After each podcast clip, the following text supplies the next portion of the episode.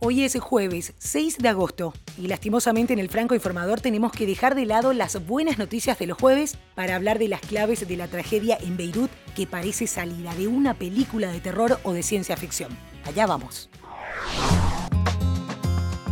Sigue la búsqueda desesperada de supervivientes en una de las peores tragedias en la historia de la humanidad, la bomba no nuclear más poderosa de la historia que afecta a cientos de miles en Beirut como si se tratase de una película de ciencia ficción o de terror. Se habla de al menos 130 muertos, 5.000 heridos, centenares de desaparecidos y unas 300.000 personas sin casas. Los daños materiales ascienden a entre 3 y 5 mil millones de dólares y un país que está en riesgo de escasez alimentaria por los hilos de granos destruidos. ¿Qué sucedió realmente? Es la pregunta que todos nos hacemos. Por el momento se habla de un barco ruso con bandera moldava abandonado en 2013 en el puerto de Beirut por sus propios dueños. La justicia libanesa que retuvo el cargamento con 2.700 toneladas de nitrato de amonio en unas bodegas, el epicentro de la explosión, el almacén 12 en el puerto de Beirut. Badri Daer, director general de la aduana libanesa, dijo en una entrevista con el diario franco-libanés L'Orient Le Jour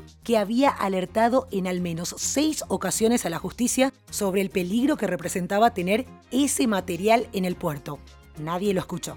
Agregó además que al lado del lugar de almacenamiento del nitrato de amonio había un depósito de fuegos de artificio. Una de las hipótesis es que ahí se generó la chispa que terminó en la explosión fenomenal. Las investigaciones apuntan a saber qué extraña cadena de casualidades, accidentes y negligencias permitió finalmente que se produjera la tragedia. Este mismo miércoles, Georgia reconoció que el cargamento de nitrato de amonio fue producido por una empresa nacional y que salió de un puerto georgiano a bordo del carguero Rosus con bandera moldava. El carguero quedó varado en Beirut y no volvió a salir del puerto por problemas técnicos.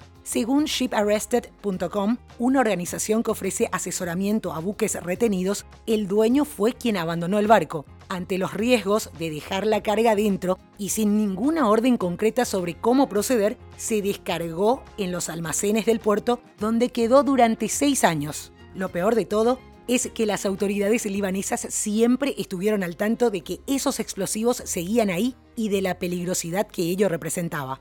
En las últimas horas, un número indeterminado de agentes y funcionarios de aduanas del puerto, presumiblemente responsables del almacenaje de los materiales, fueron puestos bajo arresto domiciliario a la espera de que empiece a desarrollarse el proceso judicial sobre la explosión.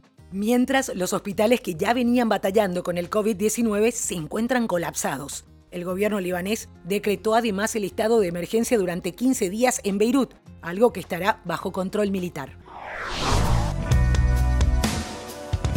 El presidente Emmanuel Macron será el primer jefe de Estado en visitar Líbano hoy jueves para organizar las necesidades. En el tuit que anunciaba su viaje a Beirut, Emmanuel Macron escribió, haremos un balance de la situación con las autoridades políticas. La explosión en Beirut contaminó el aire en esta ciudad y sus alrededores con óxidos de nitrógeno, humos y hollín, sustancias tóxicas que son peligrosas sobre todo para los niños y personas de edad. Esto comunicó la división de Greenpeace para Oriente Medio y Norte de África. El Fondo de las Naciones Unidas para la Infancia comenzó a ayudar a los equipos de rescate y a los médicos de Beirut que trabajan en la eliminación de las secuelas de la fuerte explosión. Las agencias de la ONU también se encuentran en el terreno para evaluar las necesidades de respuesta y ayudar a las autoridades libanesas, especialmente en los hospitales, al igual que la Organización Mundial de la Salud trabaja con el Ministerio de Salud para evaluar la situación sanitaria. Esta es una historia que aún tendrá muchos capítulos y desde este podcast